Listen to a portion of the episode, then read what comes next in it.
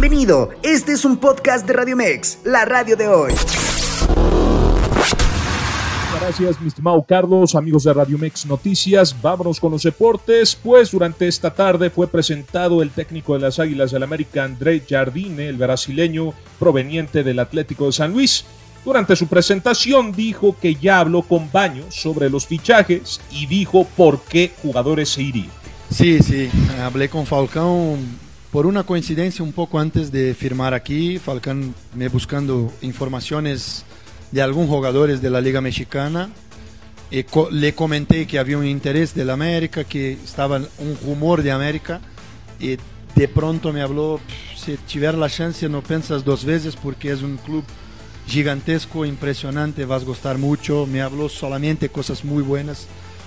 Eh, un par de días atrás hablamos nuevamente, reiteró, me dio los parabéns por la decisión, por, por estar aquí, por este paso muy importante. Fica aquí también mi, mi abrazo a Falcão, porque es, além de ser un amigo personal, es una referencia futbolística a todos, un gran entrenador y ahora un gran coordinador técnico y que va a tener eh, mucho, éxito, mucho éxito aún en, en su carrera.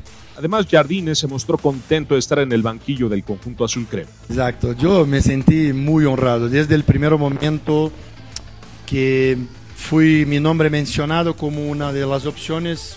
Te aseguro que fue una honra, una, una felicidad muy grande eh, de sentir que mi nombre ya comienza a tener peso dentro del fútbol mexicano, a conocer mi trabajo, un, un poco el reconocimiento de lo que, que hicimos en, este, en estos últimos torneos.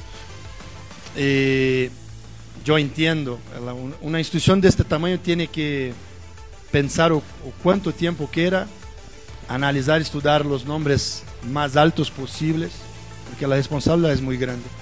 Entonces, solo de estar en medio de nombres muy importantes, de entrenadores muy importantes, para mencionar uno, por en algún momento vi mi foto de la de Tite, que acabara de estar como su asistente, que para mí es uno de los mejores entrenadores del mundo y era una opción, si era, no sé, pero qué lindo estar en este hall de entrenadores, eh, honrar esto.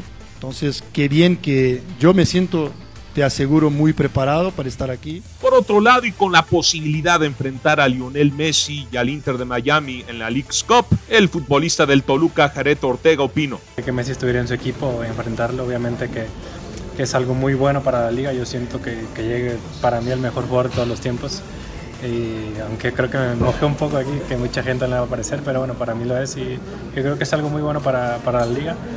Si se pudiera hacer aquí, estaría de. Pasamos a la Liga Mexicana de Béisbol, donde Ronnie Williams encabezó la gran noche de picheo que desplegaron los Diablos Rojos del México para vencer y blanquear por cuatro carreras a cero a los Sultanes de Monterrey, con lo que la serie más añeja de la liga está empatada a una victoria por lado.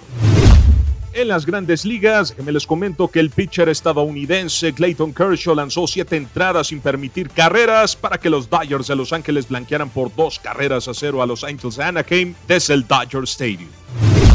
Estimado Carlos, hasta aquí los deportes. Regresamos contigo.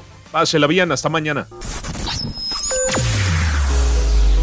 Escúchanos las 24 horas del día, los 365 días del año por www.radiomex.com.mx. Gracias por acompañarnos. Esto fue un podcast de Radio Mex, la radio de hoy.